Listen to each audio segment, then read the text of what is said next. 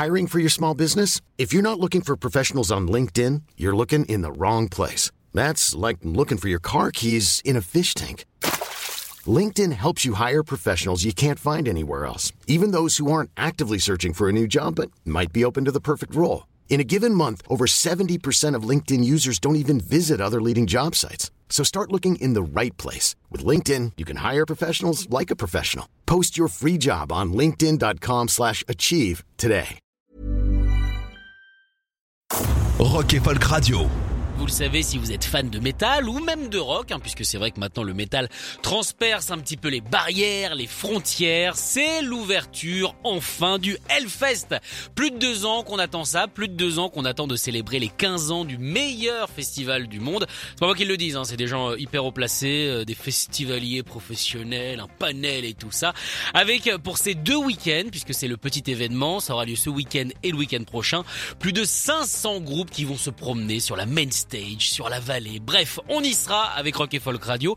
Nous avons déjà dépêché Clara Lemaire, qui s'occupe du site internet de Rock and Folk, pour aller interviewer les groupes. Et avec la radio, nous nous déplacerons la semaine prochaine pour aller eh bien à votre rencontre ainsi qu'à la rencontre eh bien de toutes les formations. Mais justement pour célébrer l'événement, je propose maintenant une interview extraordinaire. Nous avons eu la chance de rencontrer cette semaine le leader d'un des groupes les plus excitants du monde du rock, à savoir Ghost nous avons rencontré Tobias Forge pour parler eh bien justement de son groupe et du Hellfest puisque Ghost se produira demain sur la main stage. C'est même eux qui headlineront eh bien cette cette soirée. Et je rappelle que c'est le seul et unique concert européen pour Ghost, c'est donc évidemment un événement. Et du coup on lui a posé cette question, qu'est-ce que ça lui fait de headliner le Hellfest pour la toute première fois? Mostly good. I mean, I'm, I'm uh, always a little bit uh, it's always a bit nerve wracking when it's like a singular show.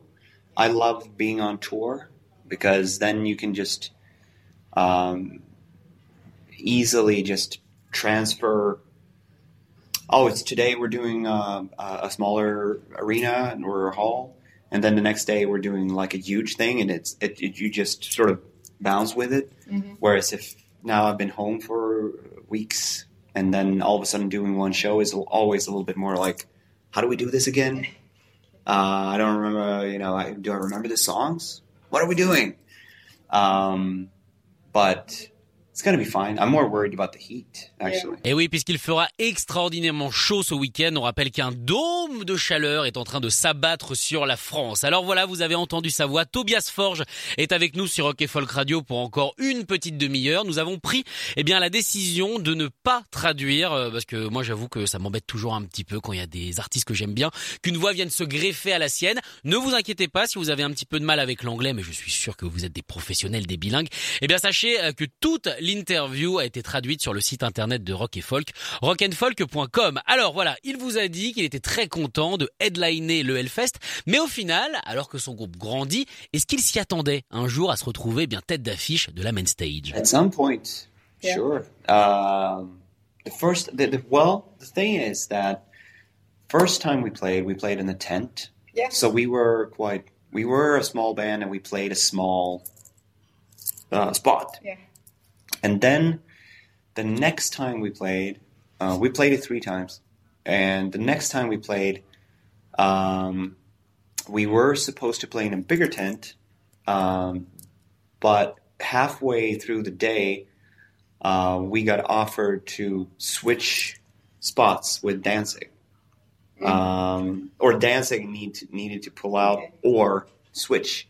And I, I think that the, the, the, story goes, I don't know if this is true, but but the story was that he'd been asked like uh, if you want to change slots with someone, mm. which which band, and he was like ah Ghost, and uh, so we got his spot. So we are now we're headlining one night, but but we have played the same stage mm-hmm. two times before. But not technically headline. Et voilà, ils l'ont déjà fait cette scène, ils l'ont déjà pratiqué entre guillemets, donc ils sont connaîtront un petit peu les pièges, est-ce qu'il y a des trous, est-ce qu'il y a des trucs machin.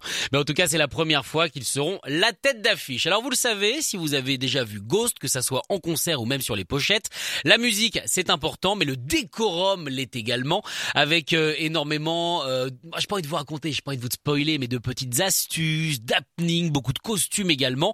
Et du coup, bah, est-ce que c'est pareil de faire ça dans une salle de concert comme Bercy ou en festival. Bref, à quoi est-ce qu'on peut s'attendre au show du Hellfest à qui, je le rappelle, aura lieu demain It's going to be a little bit of difference. Um, we haven't had time to do something completely different because you know we were just on tour and then just doing this is, is not it's not going to be like a it's not like five years of difference. Uh, but we're we're definitely adding a few things that we haven't done before ever. I can't tell you what, but Uh, there's going to be a little bit of difference. Voilà, il y aura des différences, mais vous avez vu, cette interview est un petit peu frustrante puisqu'il ne peut rien nous révéler. Il veut garder la surprise. En tout cas, on peut s'attendre encore une fois, je pense, à du feu. On peut peut-être s'attendre à des solos de saxophone venus de cercueil et surtout encore une fois à des énormes costumes puisque ça fait partie, eh bien, de l'univers de Ghost, à savoir, eh bien, venir déguisé en Papa Emeritus, notamment pour présenter, eh bien, le dernier album hein, qui marque le retour de Papa, euh, le dernier album qui s'appelle Impera. Du un petit peu taquin, Clara Lemaire et moi, qui avons réalisé cette interview, avons posé une question à Tobias. Qu'est-ce qui prend le plus de temps au final quand on est leader et leader créatif de Ghost? Est-ce que c'est faire des chansons ou s'inventer ses costumes? Yeah, yeah. Well, I mean, I am not a seamstress myself, so I, I don't spend a whole lot of, uh, you know, actual time making costumes. However, what takes a lot of time is me and and uh, B, who's the, who's the the sort of the curator designer.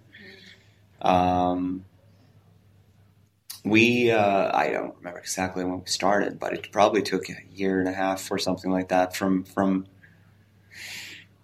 when we play in Mexico was in March 2020, and then we had already made one of the big costumes. So we were already working on was what was to become the Impera costumes in, in like 2019 in order to make that happen. Um, and what takes an awful lot of time is is for her and I to sort of toss ideas back back and forth. You know, if we have you know pants like these and shoes like that, but with these lasers, and mm. and and it's a lot of back and forth with pictures and, and references that takes a lot of time and then when we, we have all that sort of settled that's when it, it, it goes into actual uh, making um, actual fabrication and, and that takes some time and but but that is for me not it doesn't really affect my day to day I mean, making a record is much more of a chore. That's more ten hours a, a day working. But uh, towards um, starting a tour, we we usually end up with with a lot of you know fittings and alterations. And I I am quite three dimensional in in making um, things because I'm I'm also thinking about what to do next time. So, making the album? Yeah, both album and costumes. So, uh, for example, I I, um, I might have told B that you know she might have come with a, an idea like, what if we do something like this? And I'm like, that looks great, but we're going to do that on the next album because my idea for that is that we're going to do this, this, and this with combination with that. So that color is a no go because that color is going to be like the main feature on the next one. So avoid this X because we're going all for that on the next one. So that we, um, it, it's, it's kind of like I, I, I, always like uh, comparing um, at least the work that I do to uh, being a restaurant owner, chef, or a filmmaker because it, it, it really is a very similar way. I, I, you know, where if you're a chef, chef or, or a restaurant sort of person, you might have this idea about like, oh, you know, I, I spent a few years in Japan making sushi, so I want to start a sushi restaurant. But I'm also I grew up in Italy, so I want to have this Italian restaurant. But it's kind of hard to make a fusion out of the two, you know. But maybe it's cool. You mm-hmm. never know. But sometimes you have to be a little like, yeah, but we're doing the sushi restaurant now, so let's not go all Godfather in in the interior. A little bit more Shogun, and let's keep the Godfather stuff for the Italian place that we're starting over in the Bastille like two years from now. So, and I'm very much like that, like conceptual. I like concept. I'm if I was that, that's also stuff that I would love to do restaurants, like just because it's so fun to sort of uh, frame things. Um, but that's that's the way I'm thinking when making records, and it, it's it's all such a tandem between the music, the costumes, and the staging. The staging needs to also fit. So, um, yeah, but still a lot of cool ideas, I think, for the future that that I can't really tell you about. Un cerveau toujours en ébullition, mais malheureusement, il n'y a jamais aucune et bien petite info sur l'avenir qui sort, et ça c'est dommage, on aurait bien aimé savoir. Wait and see. Oh, je me mets à parler anglais. Bon, que m'arrive-t-il? Bref, en tout cas, Ghost, c'est un groupe qui est en train de casser toutes les frontières, de péter toutes les barrières, avec un groupe qui avait commencé métal et qui maintenant, c'est vrai, tire un petit peu sur la pop, ce qui peut en énerver certains, on peut comprendre, mais en même temps, ça permet de toucher, eh bien, un plus grand public. Il y en a par contre qui disent que Ghost a vendu son âme au mainstream. Est-ce que Tobias est d'accord? Within the concept of uh, devils and souls being sold in the first place, I don't see a problem with that. I don't. I don't consider ourselves being very mainstream because it's. Um, remember, like when I think of mainstream, I think about Drake. I think about Kendrick Lamar. Mm. I think about Billie Eilish. That's mainstream that's millions and millions and millions of millions of people in every country all over the world listening to only that. That is mainstream. We're not a mainstream band. We're a big rock band. So it's that's great too. But mainstream is a different. It, I think that within the concepts of rock, um, uh, there's a, there's this great misconception about what what what yeah about what mainstream is. On sent que cette question l'ennuie un petit peu, en tout cas pour illustrer ses propos, il a mis deux groupes en avant, Metallica et Iron Maiden. Commençons donc par le premier Metallica, qui c'est vrai quelque part avait déjà un petit peu enquiquiné la scène metal underground en sortant en 1991 le fameux Black Album qui avait permis à Metallica de se retrouver dans l'intégralité des maisons, alors qu'avant c'était non non non, c'est trop fort. When they became a big band, like a really big band in 1991. They were big before, but they were. It was a big difference between them playing, uh, you know, wherever they played in, in 88, Spas Ballard or whatever it was. No, Zenith. They, I remember they played the Zenith in 88. And then all of a sudden they came and played like two nights at the Bercy, and then they played uh, the Hippodrome Vincennes. You know, it's the difference between a Metallica in 1988 in 1991 is that in 1991, 92, rock was the biggest shit ever. So they, Guns N' Roses, Pearl Jam, Nirvana, they were as big as Drake is now. They were on the radio all over the place. As soon as you put the radio on or TV, MTV, it was not only alternative kids in school that liked it. Like the girls in school liked November Rain and nothing else matters. That is mainstream. That's when you're a mainstream band. You're part of the like the main frame of the street. You go into a bar and you hear the music. You can go into a rock bar and you hear Ghost.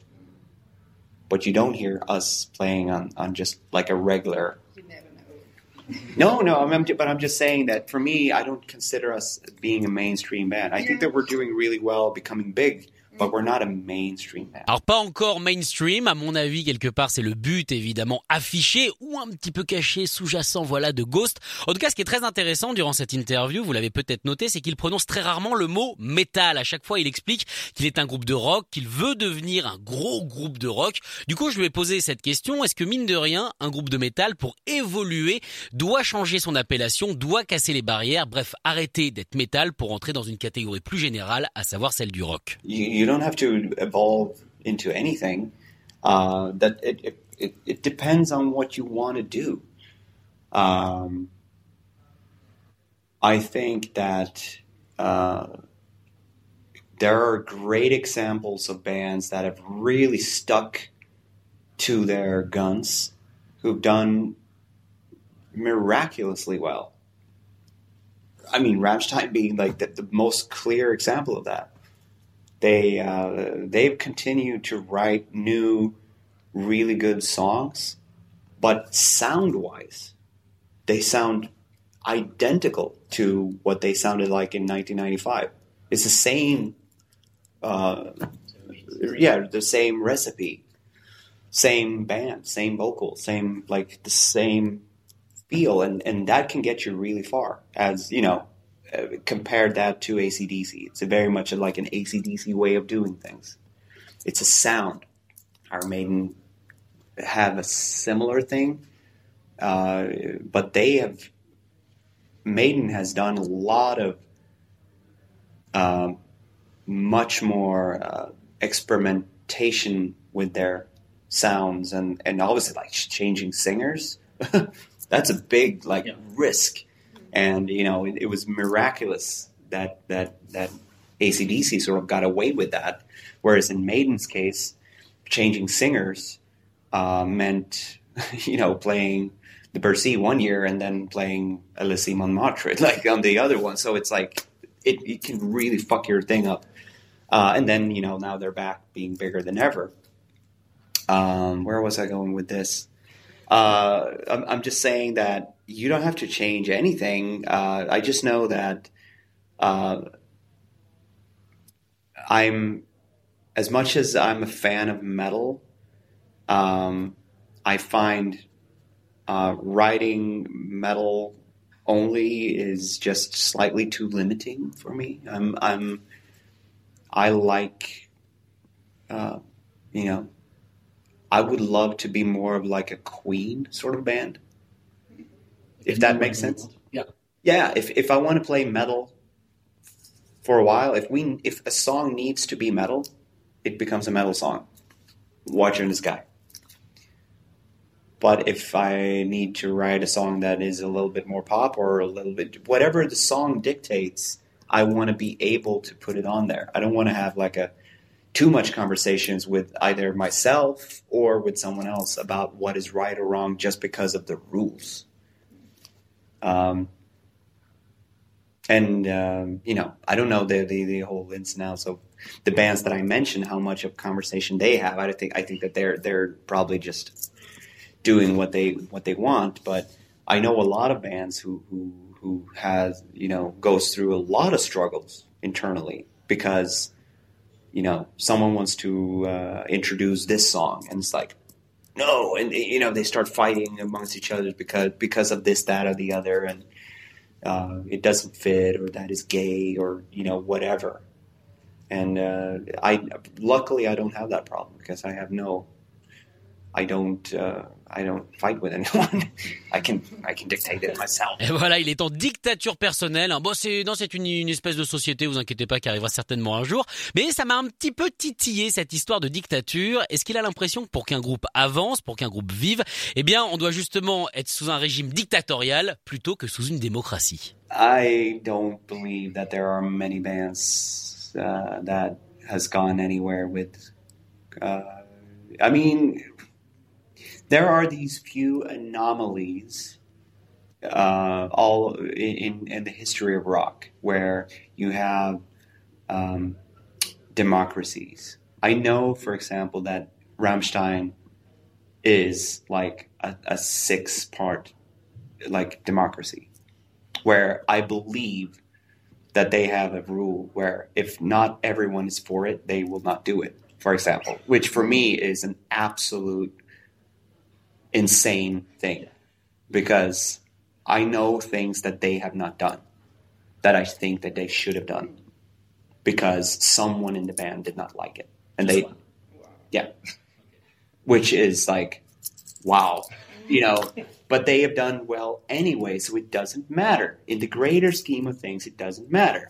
But for me as a creator, I would be, I would be, if I found myself in a boat like that, where an idea that I had that I knew was going to be like, this is going to be great, and just someone in the group doesn't want to do it for this, that, or the other reason, especially if it would be something like stupid, like, yeah, it's gay, you know, something like I'm not, I'm, I'm not saying that they say that, but I'm just saying if it, if it, within bands, you always have this person in a band who's just not interested, who just doesn't want to do things and have ideas about how things should be or could be or shouldn't be or I don't like red. I don't like that. I don't want it to be like that. I would be so frustrated if I was limited by something like that. Um, I know very few bands, except for Rammstein, who, who's done so well anyway, um, with, their the way that they've done things, and they obviously six people who've been together from day one, which is remarkable. Um, the only other band that I can come up with that has done, as far as I know, um, the most ideal, the most like romanticized sort of gang band thing, but they they did change drummers once, but they they, they did one one personal change, personnel change, and that was Rush. They were the three same guys for ninety nine percent of the time, and um, up until uh, Neil died, they they they were best friends as well, from what I gather, and and and made remarkable music together that they wrote together, and where Alex, Geddy, and Neil was all instrumental in creating. You know, like if you took one out, it would not sound like Rush. And obviously Neil being the drummer, very, very special drummer, he also wrote all the lyrics. So it's like that is unprecedented. You know, you don't have that. I mean, even I mean, even in, even in, in super super um, uh, uh, creative bands like Beatles, you had someone who was sort of driving. You always have to have someone who's sort of like pointing the way that we're going, and then there can be these fights about if, if it's the right decision, and evidently that obviously did not work because finally they sort of called it quits because it was too much of a struggle to be together. But most bands doesn't work like that. It's it's an idealist, idealized way that we as fans think of other bands. But there are a lot of bands out there who are in pains because they have to be together. Because it's, uh, you know, their 20 year old selves is 30 years back in time. And a lot of the rules that they dictated, you know, their, their younger selves, they uh, hate now because they can't get out of it if you're a really big band and you've made all the money and you, are flying everywhere, of course there there are there are perks that makes life really easy. But there are a lot of bands that aren't that big that are also sort of forced to be together and they're not allowed to sort of uh, change anything. Who do you think about? No, I can't say that. But I but I know several bands who are like that. You know, they they you know it's one thing to you you you uh, enter a pact when you're 21 together with four dudes that you know that might be old friends but they also might be new friends. And over the course of 20 years you will change. You will not be the same person. People will be different. And as as much as as as being a musician and touring is obviously not a job of course it's very much like being on in a workspace. It's very much like a, any workspace. It's all about like group uh, dynamics and yeah, yeah, yeah. Who's who's doing the dishes and who's not doing it, and all that, and who's like uh, who's a considerate person, who is not a who's an inconsiderate asshole, and who's farting loudly and who's not, and and and all those things.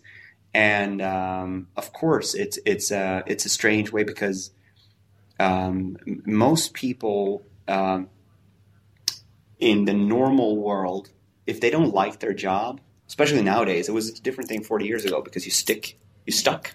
If you're married, you, you stay, and if you have a job, you stay. It's like, but nowadays, yeah, and that's why I'm talking to you people because you can relate. If you don't, if you have a job and you, and you don't like people on your work, you get the fuck out. That's how you do it.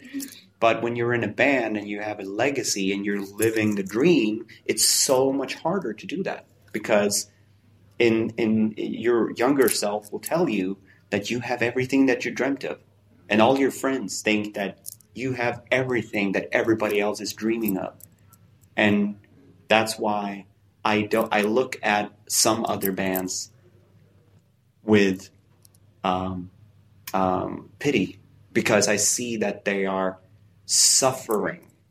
They're suffering because they have to sit with their 21 year old self who dictated the rules, and now they have no way out. They have no way to complain. They can't complain because they sound like fucking ingrates doing that. I don't know what your question was. Sorry. c'est vrai que la réponse a été un petit peu longue, qu'il s'est pas mal promené, mais c'était hyper, hyper intéressant. On remercie Tobias Forge, le leader de Ghost, qu'on a rencontré sans maquillage. Du coup, pas de photos ont été prises. Euh, eh bien, nous avons accordé cette interview à Clara Lemaire et à moi. Sachez que pour toute la traduction et un petit peu plus de longueur, vous pouvez la retrouver là, maintenant, tout de suite, sur le site internet de Rock et Folk, rockandfolk.com. En tout cas, je vous rappelle que Ghost jouera demain au Hellfest. Ils font partie des 250 groupes du premier week-end et des 500 groupes globaux pour ces deux week-ends exceptionnels.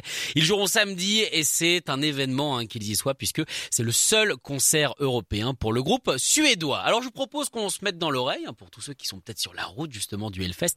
Eh bien euh, du Ghost avec un extrait du dernier album Impera avec ce single qui pour le coup aurait pu les faire rentrer dans le mainstream. Voici Call Me Little Sunshine, Ghost sur Rock Folk Radio et vous retrouvez cette interview en podcast euh, sur le site ou alors sur vos applications Rock et Folk Radio.